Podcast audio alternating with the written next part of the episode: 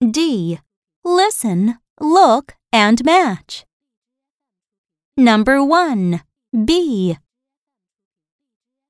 Number 2. Bear. Number 3. Bag.